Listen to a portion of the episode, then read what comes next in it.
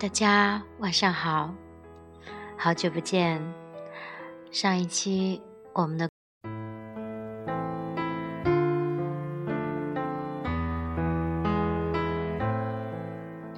手机前的小伙伴们，大家晚上好，我是本期节目的主播若残，来自海南海口。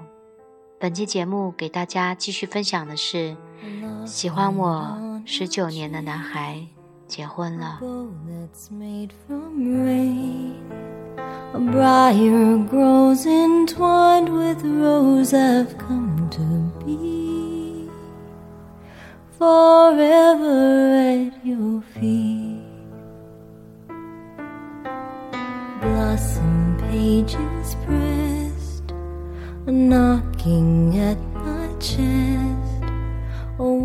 上一次，我们的故事进行到肖从跟何好说：“何好，我十八岁了。”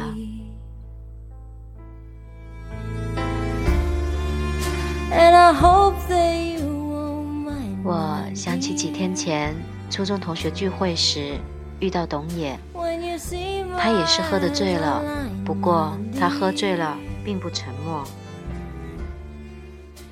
他喝醉了就爱提起从前。他和我说：“和好，我初中那会儿喜欢你来着，我想和你在一起来着。可是后来肖从找我，他说和好不能和别人在一起。”我把肖从抬回去的时候，已经晚上十一点多了。肖奶奶在家等得着急，看到我们俩进门，终于放了心。肖从在房间里睡着后，肖奶奶把房间门关上，跟我说：“好好，你过来，我跟你说点话。”我们俩坐在沙发上，消耗着外面的深夜，看着墙上的指针。奶奶开口说：“好好，肖从爸妈想把他接到国外读大学去。我听说去国外读大学发展特别好，回来不论去哪都好找到工作。”但是肖从就是不愿意去，每次他妈打电话来，他都倔得很。你是上了大学的，你肯定知道现在正时兴出国呢。你帮我劝劝肖从。我在消化着他的话，忽然想到，我好几次问肖从他要去哪个大学，他都不愿和我谈。原来是这个原因。奶奶接着说：“我知道你们俩感情好，从小玩到大。”说不定肖从就是舍不得你呢。一句话恰好击中了我的尴尬处。这句话若是放在今晚之前，我一定不会这样。我急切地接过他的话说：“奶奶，我肯定帮你劝他，我明天就和他说。”我知道我在心虚。第二天，我看到肖从的状态，我就知道他喝断片了，对我性骚扰的事也忘得一干二净了。还指使我去给他倒水，他在一边喝水，一边帮我准备了一晚上的副稿。等我觉得时机差不多的时候，我说：“小虫，你爸妈想让你出国读书是吧？我觉得这件事非常好，很多大学生现在都想出国，挤破了脑袋也想争取做交换生。”但是你看，你都不用争取，你爸妈就能帮你争取，好多人都羡慕不来。而且你将来凭借着一个海归的身份，找工作肯定不成问题，发展大大的好。所以你就别和你妈倔了，你就出国吧，反正也就几年的时间，不长。说这话的时候，我还没意识到往后会有成片成片的海归。肖从听我说完，放下水杯，问我：“你是说你希望我出国？”我点头说：“希望。”他说：“那你一年都不能再见我一次？”我说：“没事，我更喜欢你变成小海龟再回来见我。”与此相似的对话，在那个暑假结束之前，我们谈过很多次，但他的态度总是不明不白。我不知道他是答应还是不答应。日子离我返校的时间越来越近，离他父母定好的出国日期越来越近。我踏上火车返校那一天，肖崇死也不和我说一声再见。后来我和杜飞在图书馆，中途我去了趟厕所，回来看见杜飞拿着我的手机对我晃，说有人给你打电话，是个男孩。我告诉他等你回来让你回他。我接过手机看了下，我说是我弟弟。我回拨给肖崇，对方立马就接起来了。我说我刚才去厕所了，没接到。他说有人帮你接到了。我说：“嗯，有什么事？”他说：“没事就不能给你打电话吗？我现在给你打电话都需要有事才行吗？”我说：“小虫，你别小孩脾气。”他说：“你总觉得我小孩，你就喜欢比你大的，对吗？”我说：“你现在就像个小孩。”几秒的寂静，他没有再和我吵。而是挂了电话。杜飞笑着说：“你弟弟挺凶的。”我刚接起来，喂了一声，他就直接问我是谁，好像要吃了我。我说：“你别在意，他不懂事。”后来肖奶奶给我打电话，她说：“好好啊，谢谢你帮我劝肖虫，他真听话了，跟着他妈出国去了。”我说：“嗯，不谢。”那天我在宿舍捧着电脑看了一天的韩剧，名字叫《对不起，我爱你》。看着林秀晶和苏志燮那两张催泪的脸，哭得稀里哗啦。肖崇出国以后从来没有给我打过电话。室友说：“好好，你和弟弟好久没通过电话了。我记得以前你们俩总打电话，感情特别好。”我说：“他出国了。”嫌岳阳电话电话费贵。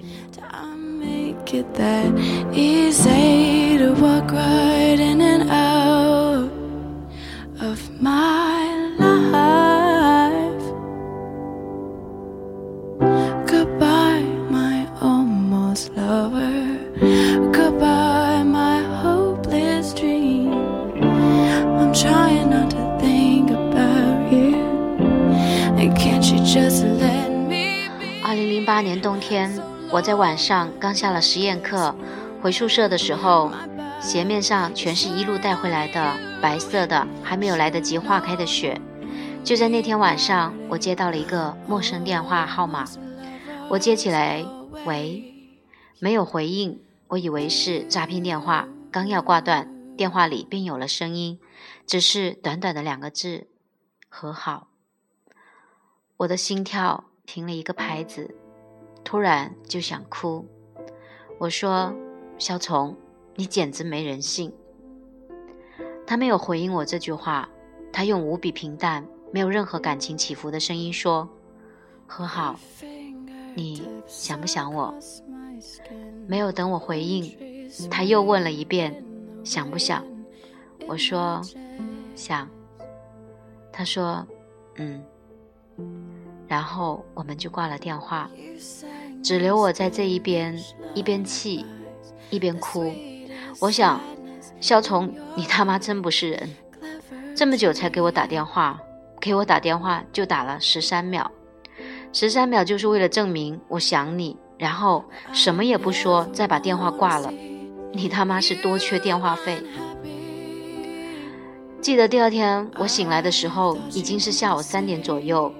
两只眼睛的眼皮肿得像上下两个寿桃。室友约会的约会，上课的上课，练车的练车。我饿得头晕眼花，最后实在受不了，终于从床上爬起来，穿着拖鞋，披着羽绒服下楼去食堂。刚出宿舍楼，就在台阶下的雪地里看到一个高高瘦瘦的雪人，穿着黑底白杠的羽绒服。皮肤几乎冻得透明，身后是被白雪覆盖的花坛和几棵翠色和白色契合的覆了雪的松树。他的表情有些冻僵了，每一个呼吸都是很快消失的雾气。他对着我笑，他说：“和好，我回来了。”我不记得我在台阶上愣了多久。等我回神的时候，我说：“你在这等了多久？你怎么不给我打电话？”他有些委屈，说：“你你手机关机了。”我心里一阵抽搐的心疼。我说：“你先在这里等着，我上楼换个鞋。”我用最快的速度跑上楼，换了里面的睡衣和脚下的拖鞋，拿着暖手宝下了楼。我把暖手宝塞给肖虫，让他抱着，然后带他去离学校最近的火锅店。肖虫饿坏了，他几乎二十个小时没有吃饭，没有睡觉。我说：“飞机上乘务小姐饿到你了吗？”他说：“我那时候什么也吃不下。”我说：“你回来，你妈知道吗？”他说：“我瞒着他回来的。”我问：“那你今天晚上住哪？”他说：“你陪我去看冰灯。”那天晚上我们去看了冰灯，那是一座童话冰城，色彩斑斓，子民繁盛。我和肖虫都是他小小的子民。通往城堡的路要爬五个长长的阶梯，肖虫说要爬，我说不要爬。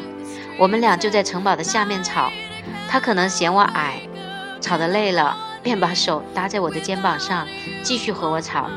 等到我们俩都停下来，大眼瞪小眼的时候，一个棕色头发的外国女生走过来和我们打招呼，拿着手里的单反给我们看。画面里是我和肖虫相互对视的样子。若不是这个外国女生，我都没有意识到。肖虫的英语已经能够说得这么好，记得当初他的英语我还曾帮着辅导。那个女生是个驴友，经常拿着单反记录他走过的风景。他留下了自己的 Facebook，说会上传到网上，争取我们的意见。当然，我们没有意见。看完冰灯，我们在附近的宾馆订了房间。小时候，我和肖崇经常在我家玩得很晚。然后一起倒在床上呼呼大睡，睡梦中他踹过我的腰，我瞪过他的脸。可这一个晚上，我们都好像长大了，懂事了，安安静静的将自己的身体摆成最正确笔直的姿态，听着对方在黑夜里莫名放大的呼吸声。我睁着眼睛看一片漆黑的天花板，我说：“你明天就回去吧。”他嗯了一声。我说。你怎么突然就回来了？他说：“因为你说你想我。”我说：“我相信。”他说：“那我能和你告别吗？”我说：“能。”然后另一半的床陷下去了，他翻身抱住我，将我的头抵在他的胸腔，手掌附在我的头顶。我说。姐姐被你憋得喘不过气来了，他说：“我有分寸，憋不死你。”我们都不再说话。过了好久，我渐渐有了睡意。他在我头顶叫我，声音的震动顺着喉结传至胸腔，最后是我的耳膜。他说：“和好。”我说：“嗯。”他说：“因为。”我想你。从懂事到二十几岁的最好年华，我所有的平凡和浪漫、感动和伤心、眼泪和欢笑，都是肖崇给的。它混合着琐碎的时光，融到我的生命里，成为我生命的一部分。此后，也再没有哪一个人能像这个男孩一样，用一个十三秒的电话证明想念。再用二十几个小时的不眠不休跨过大洋彼岸来见我。We walked along a crowded street. You took my hand and danced in the images.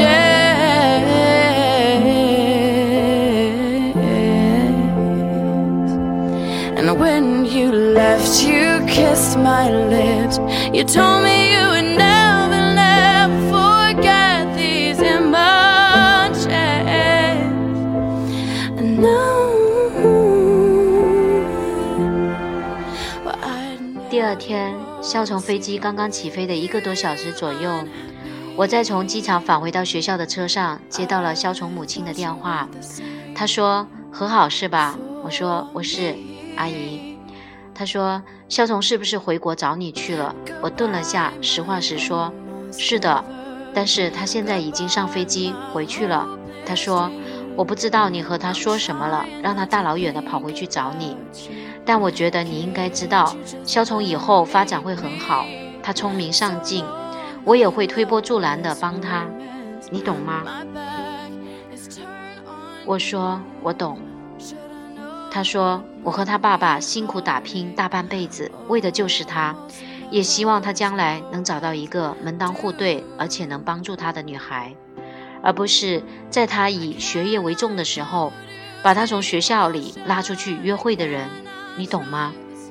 我说：“阿姨，你误会了。”他说：“你也别解释了，我听说了，你俩从小关系好，也难免出现感情。”但那都是小时候的事了，以后成家立业了，就不要再想那些小孩子玩家家的事情了。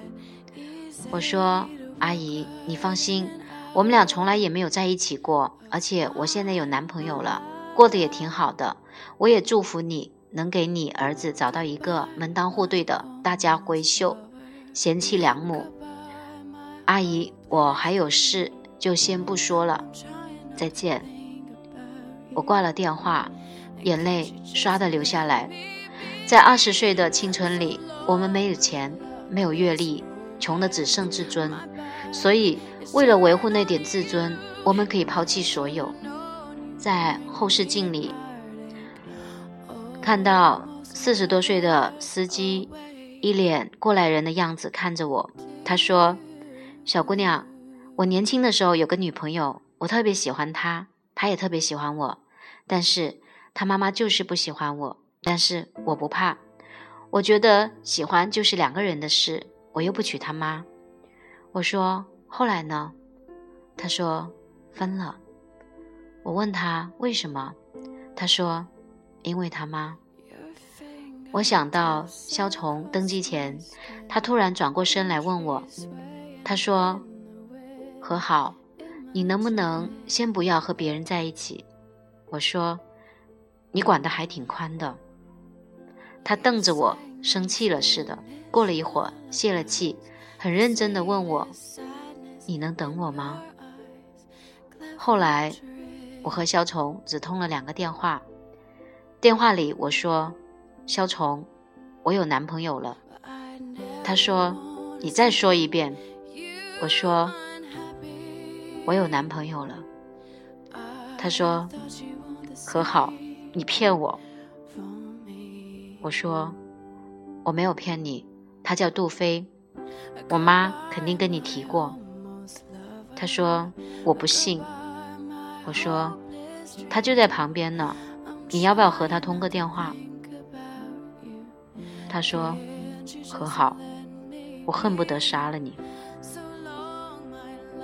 电话被肖崇狠狠地挂断了，杜飞在一旁普度众生的笑着。看来我也没派上用场啊！我说派上了，我了解他，他不会和你通话的。你站在旁边就是给我壮士气的。谢谢学长。第二次是在凌晨四点多，我正在睡觉，刺耳的电话铃声把我叫醒。我看到来电显示。已经清醒了大半，我接起来，对方一直不说话，而是浓重不规律的呼吸声。我的直觉是他喝醉了。我说：“肖崇吗？”他说：“和好，我想你。”我说：“嗯，你在哪呢？”他说：“我不敢想你和别人在一起了。”我说。肖崇，你喝多了。他说：“和好，我看不见你。我在英国熬不下去了。”那天的凌晨四点，天没有大亮，我拿着手机，哽咽的一句话都无法说出来。后来，牙齿都有了麻意。我说：“你安心读书。”他说：“我可以努力比他成熟，我可以对你更好。”我说：“小虫，你一直是我弟弟。”好久都没有回应。后来他说：“和好。”你怎么这么狠？从那以后，肖崇就再也没有打过电话。所有人都以为肖崇喝醉之后不说话，其实他喝醉之后只说真话，只说最想说的话。不论是他还是我，我们都以为从小在一起长大的人，后半辈子也不会分开，所以我们都不着急。吵架不着急，我们以为总有一天会和好；分开不着急，以为总有一天会相聚；喜欢也不着急，以为会一直这样一辈子在一起。等到我们吵架再也无法和好，分开再也不能相聚，我们突然知道来不及，喜欢来不及，在一起也来不及。我的男孩，我陪着你长大，却不能陪着你到老。Lovers always do.